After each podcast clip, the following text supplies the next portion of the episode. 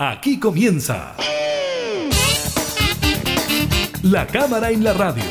Una mirada amena a la agenda de trabajo de los diputados. Con la conducción de la periodista Gabriela Núñez. Información, música y actualidad. En La Cámara en la Radio. Por Radio Cámara de Diputados de Chile.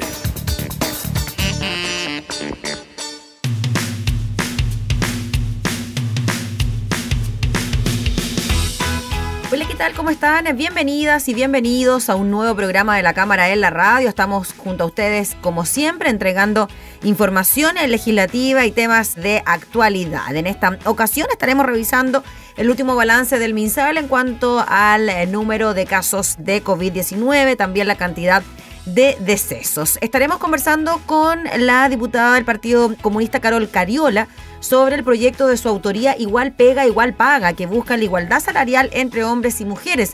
También se refirió a la promulgación del tercer retiro del 10%. Les contamos además de la decisión del Servicio de Impuestos Internos de extender el plazo para que las pymes se puedan pagar el impuesto a la renta. Iniciamos la cámara en la radio.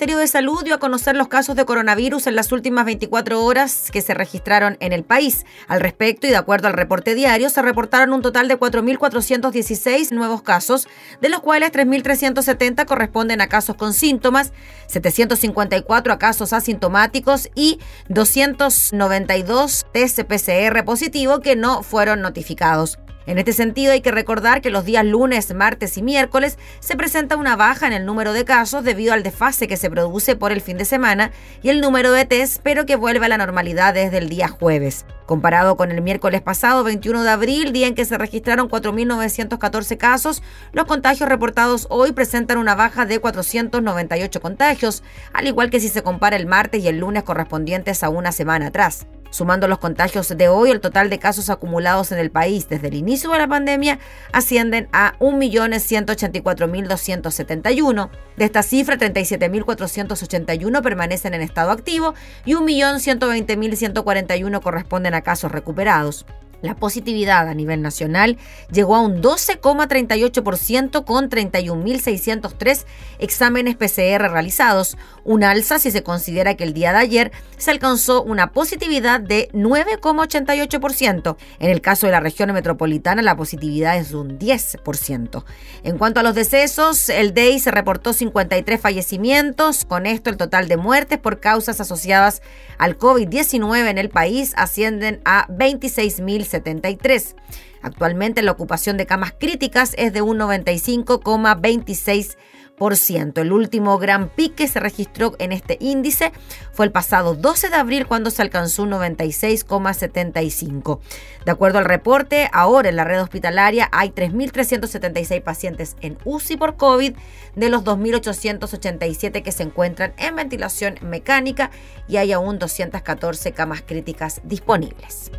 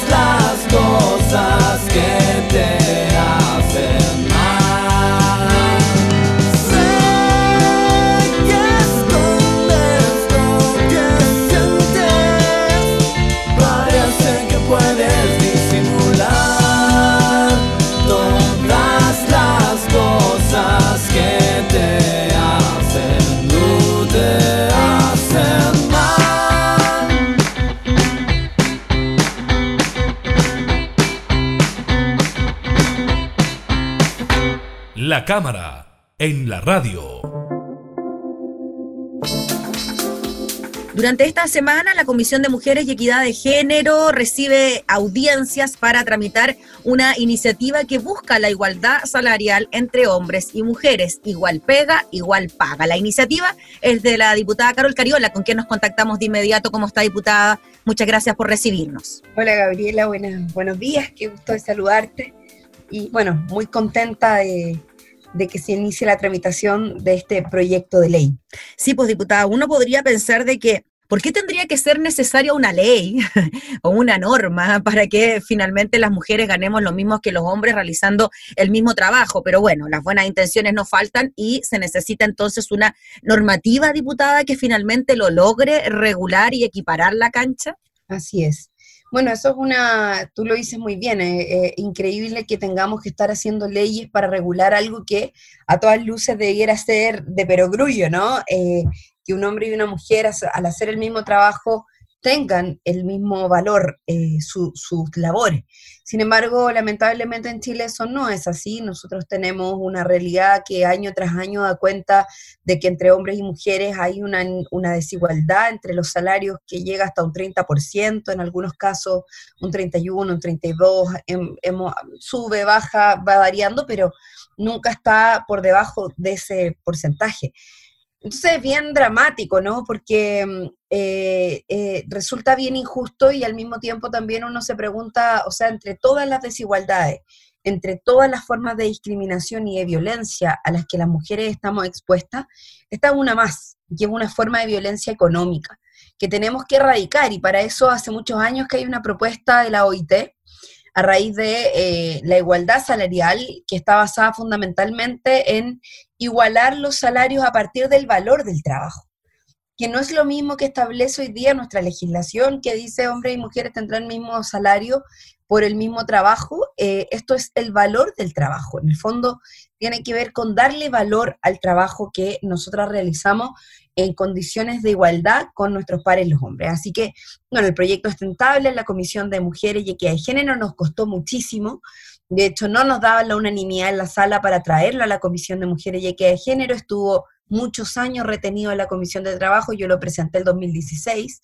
Eh, y aún así no se había tramitado. Imagínate, eh, ahí uno se da cuenta que muchas veces estos temas no son prioritarios para el trabajo legislativo, pero bueno, quienes estamos interesadas en eliminar estas brechas, lo hemos puesto como prioridad. O no son prioritarios para los hombres también, pues diputada, tomando en consideración la tardanza o la demora en que finalmente esto pueda ser tramitado o que no se diera la unanimidad para tramitarlo en la comisión específica como pueda ser la comisión de mujeres. Sí, bueno, efectivamente, y yo solicité, eh, la última vez lo tuvimos que solicitar a, las reuniones de, a la reunión de comité, porque había una disposición a negarse permanentemente, y la haya, yo quiero aprovechar de decirlo, cada vez que desde la Comisión de Mujeres nosotras solicitamos algún proyecto de ley mm. eh, para poder traspasarlo, para poder tramitarlo y, facilitar con eso su tramitación, agilizarlo, se nos niega eh, por personas en la sala.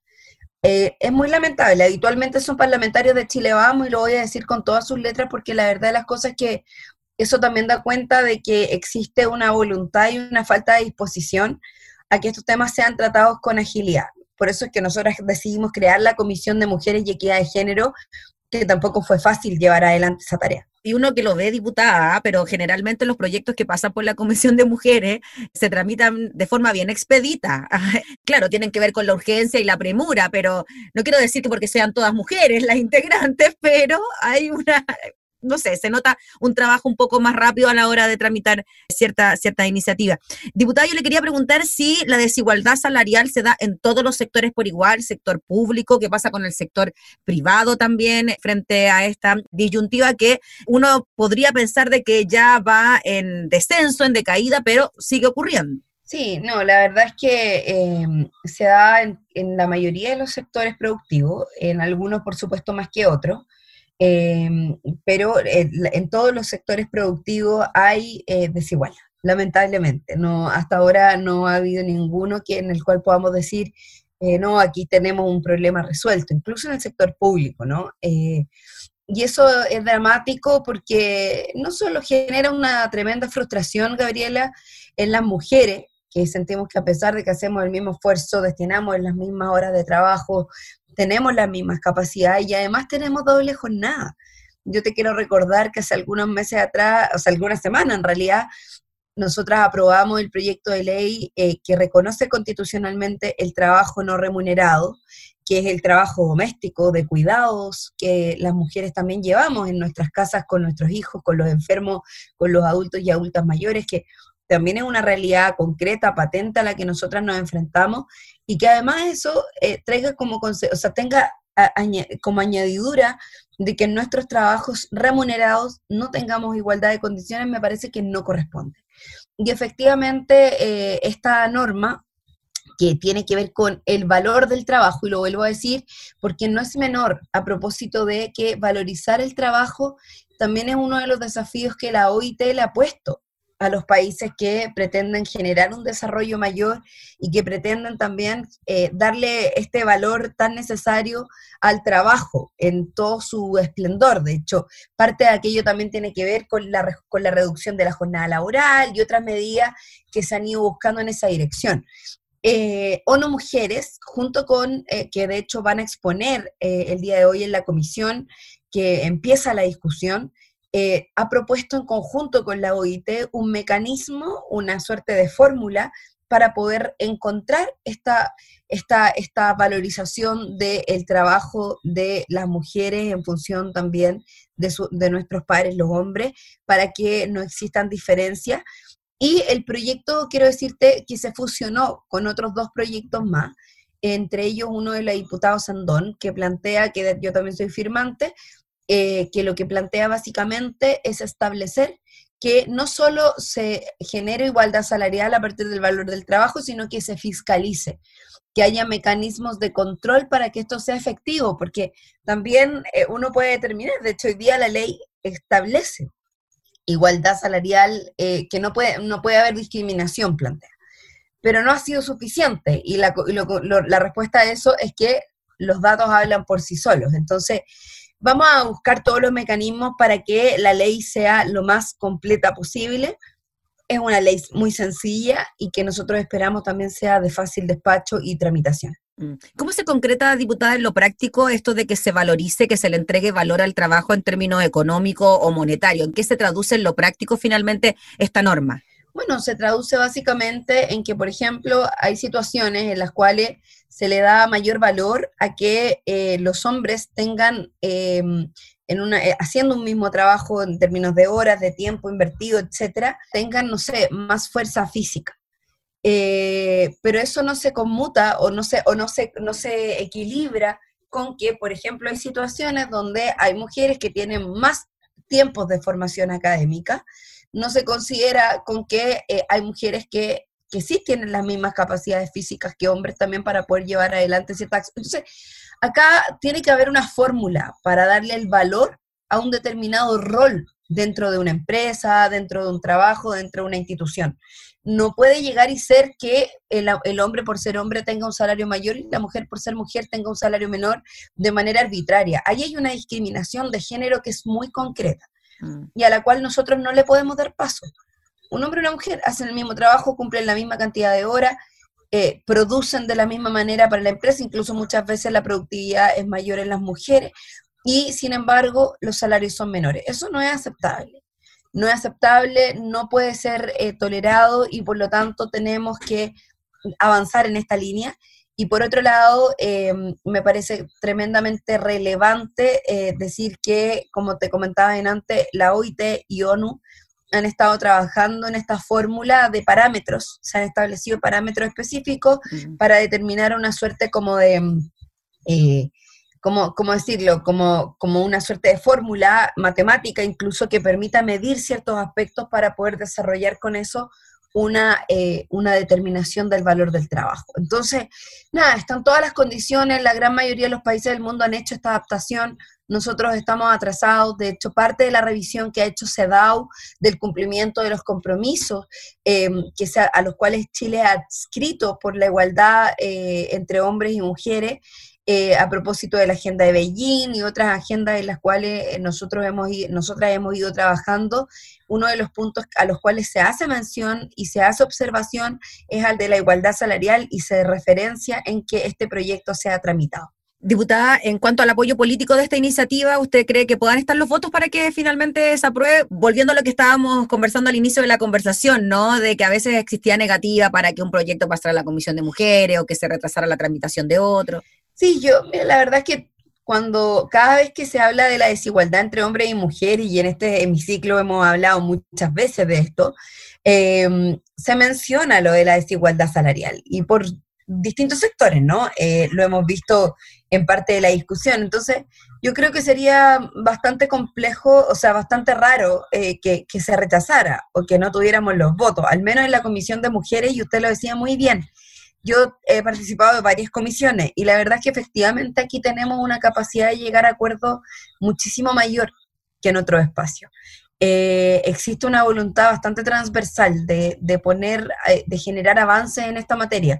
Lo digo porque, por ejemplo, en pocas semanas hemos tramitado ya varios proyectos de ley eh, que han sido muy relevantes. De hecho, sacamos el, del el reconocimiento constitucional del trabajo doméstico, que ya lo pasamos a la sala. Hace algunos días atrás terminamos el día lunes, de hecho, terminamos de tramitar el proyecto de extensión del postnatal de emergencia, que también, a pesar, a pesar del gobierno, con votos de, diputadas de eh, gobierno, fundamentalmente la diputada Jimena Sandón y la diputada Erika Olivera, yo debo eh, no les obliga. Yo creo que es importante reconocer cuando existen voluntades de, esa dimensión. Em, por otro lado, por ejemplo, también sacamos adelante el de la imprescriptibilidad de los delitos sexuales y así hemos ido avanzando progresivamente en tomar medidas que nos permitan em, terminar con estas odiosidades, con la desigualdad, con la discriminación y con las distintas formas de violencia y creo que eso en eso el rol de la Comisión de Mujeres ha sido muy muy relevante. Diputada Carol Cariola, le quiero preguntar por el tercer retiro, lo que está ocurriendo eh, con, este tema, ¿no? Que por supuesto tiene copa la agenda y le interesa mucho a la gente, ¿no? Es un proyecto muy ciudadano.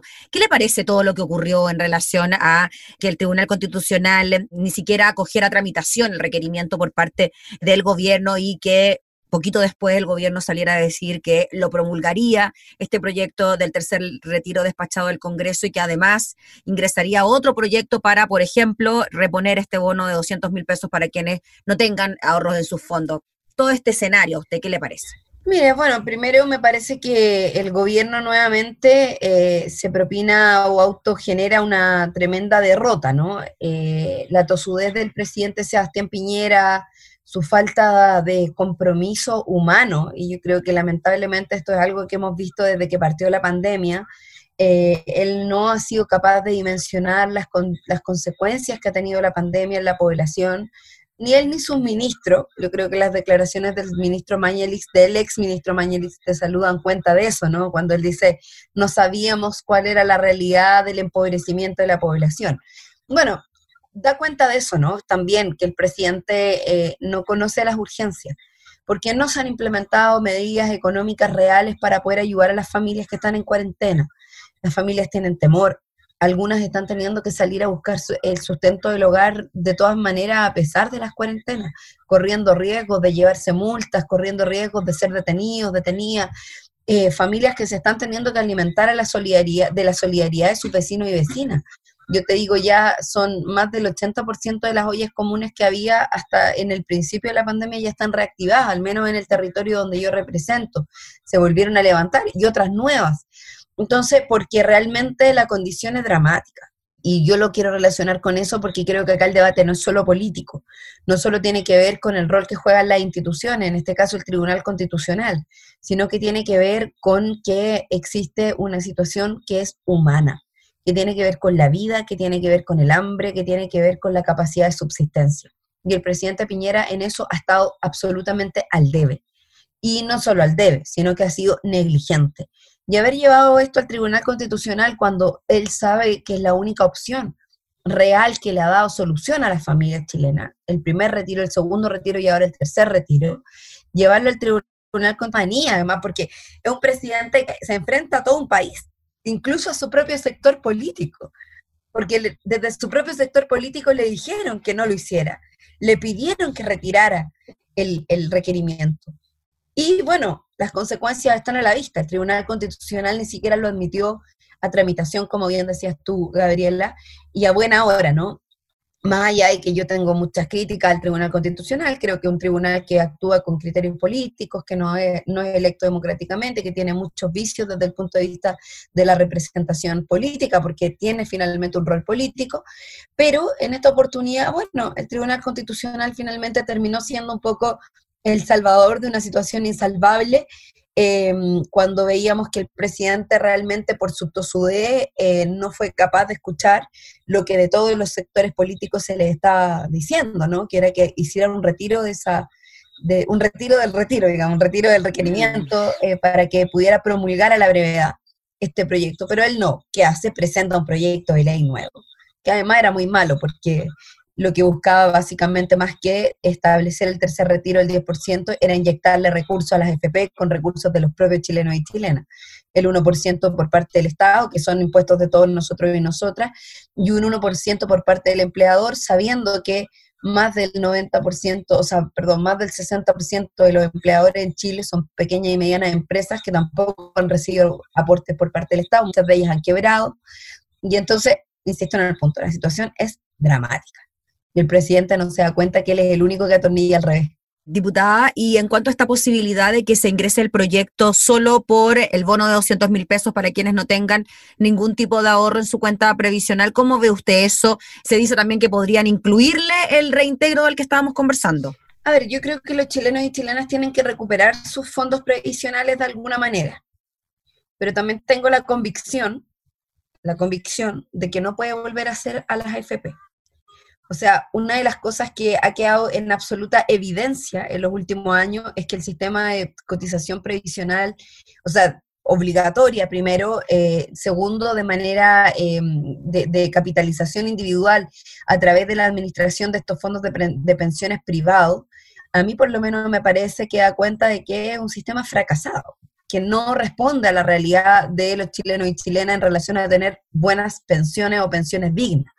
Entonces, claro, acá se mezclan dos debates. Uno tiene que ver con que los chilenos y chilenas debieran recuperar sus fondos, por supuesto, y eso es algo que el Estado chileno tiene que asumir como tarea, el gobierno que sea, y lo digo con mucha responsabilidad, porque a mí me parece que eh, si los chilenos y chilenas se tuvieron que gastar sus fondos previsionales no fue porque quisieron, fue porque no quedó otra.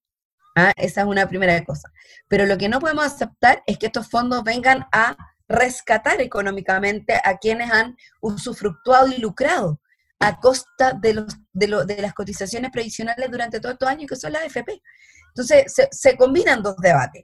Lo que el presidente quiere hacer al meter este bono de 200 mil pesos nuevamente a, la FP, a las FP, perdón, es entregarles capital fresco nuevamente porque saben que las AFP se están desfondando con los retiros.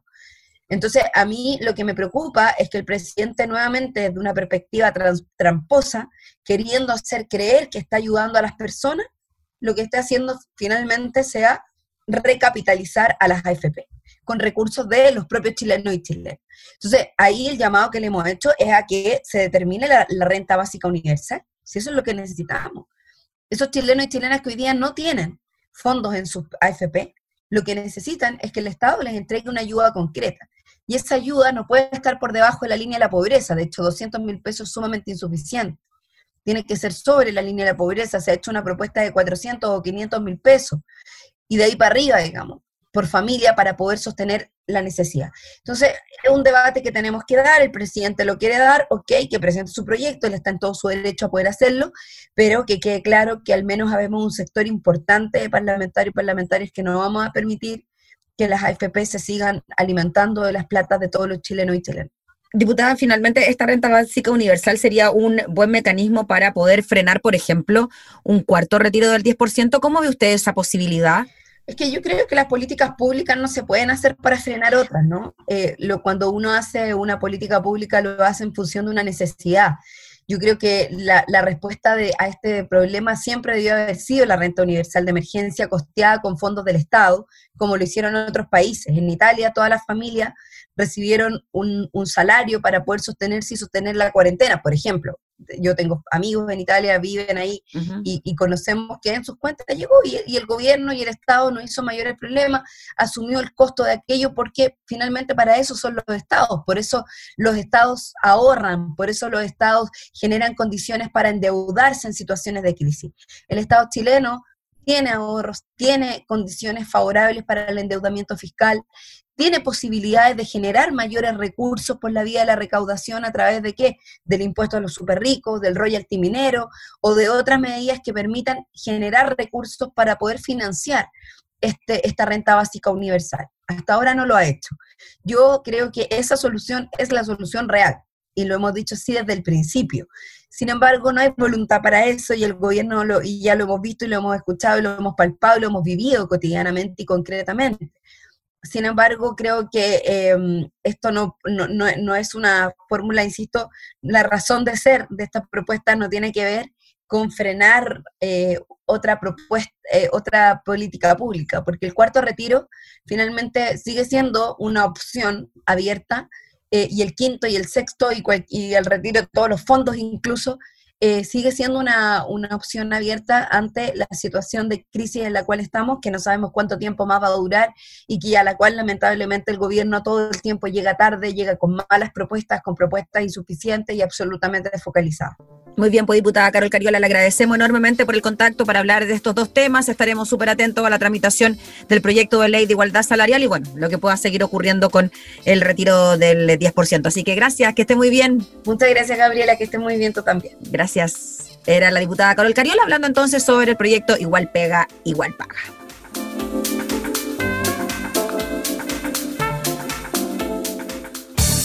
Información parlamentaria, entrevistas, música y actualidad. Todo esto y mucho más en La Cámara en la Radio. La Cámara en la Radio. Con la conducción de la periodista Gabriela Núñez.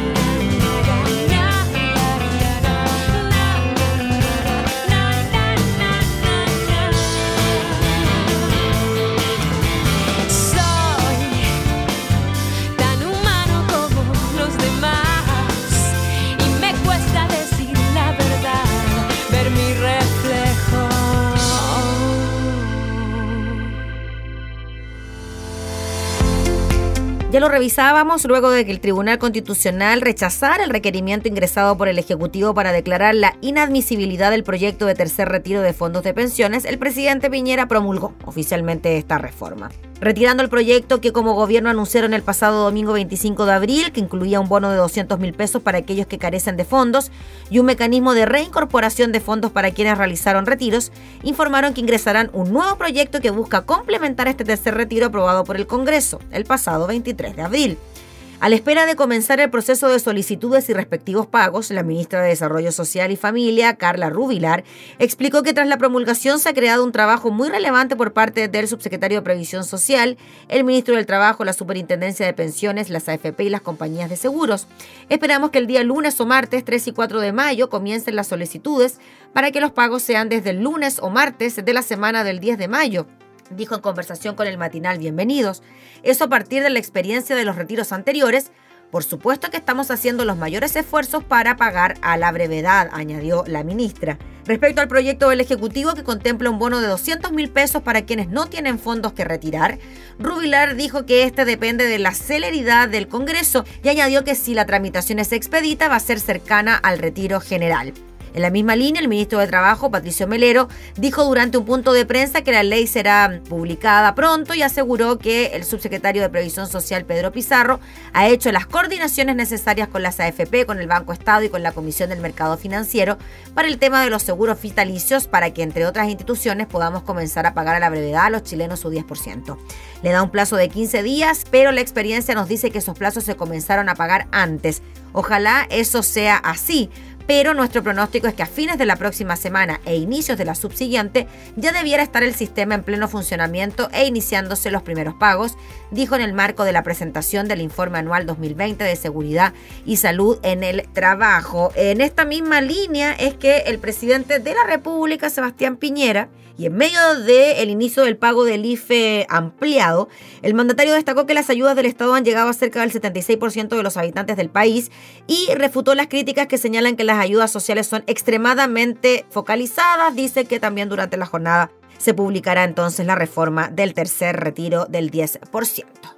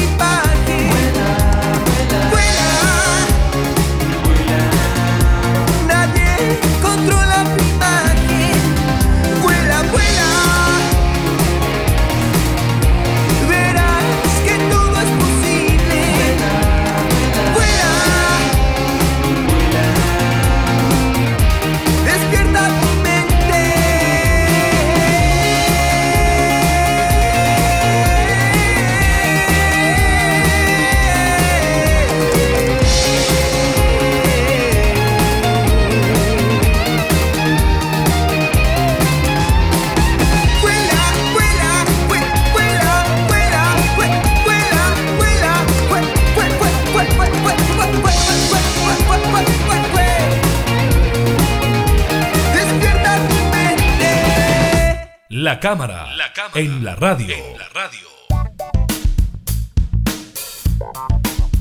El Servicio de Impuestos Internos postergó hasta el 30 de junio el pago del impuesto a la renta para los contribuyentes de los regímenes tributarios Pro Pyme General y Pro Pyme Transparente afectados por la emergencia sanitaria.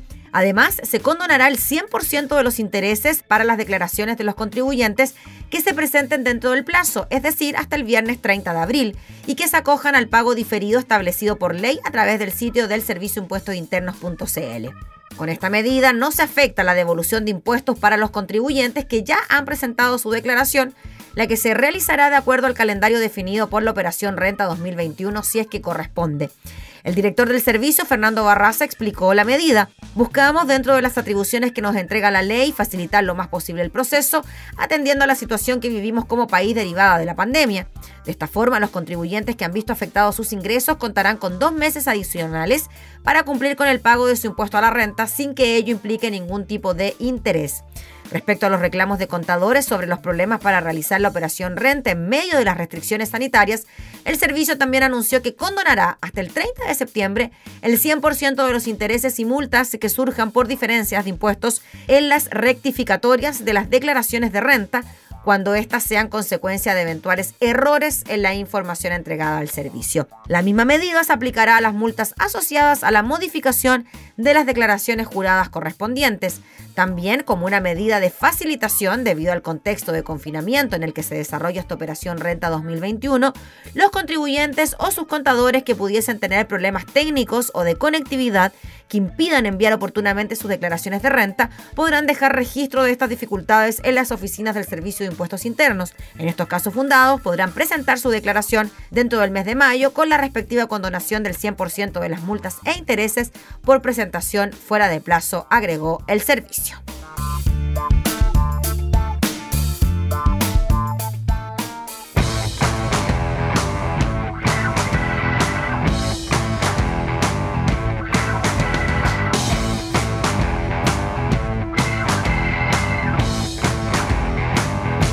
Hombre muerto en el ring.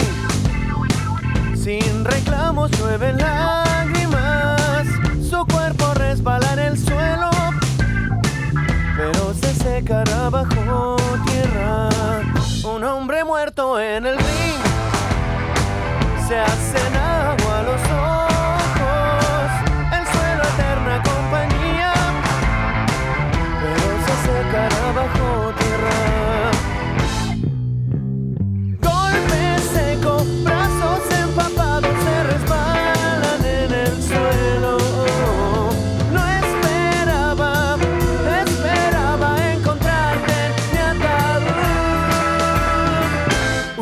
muerto en el ring.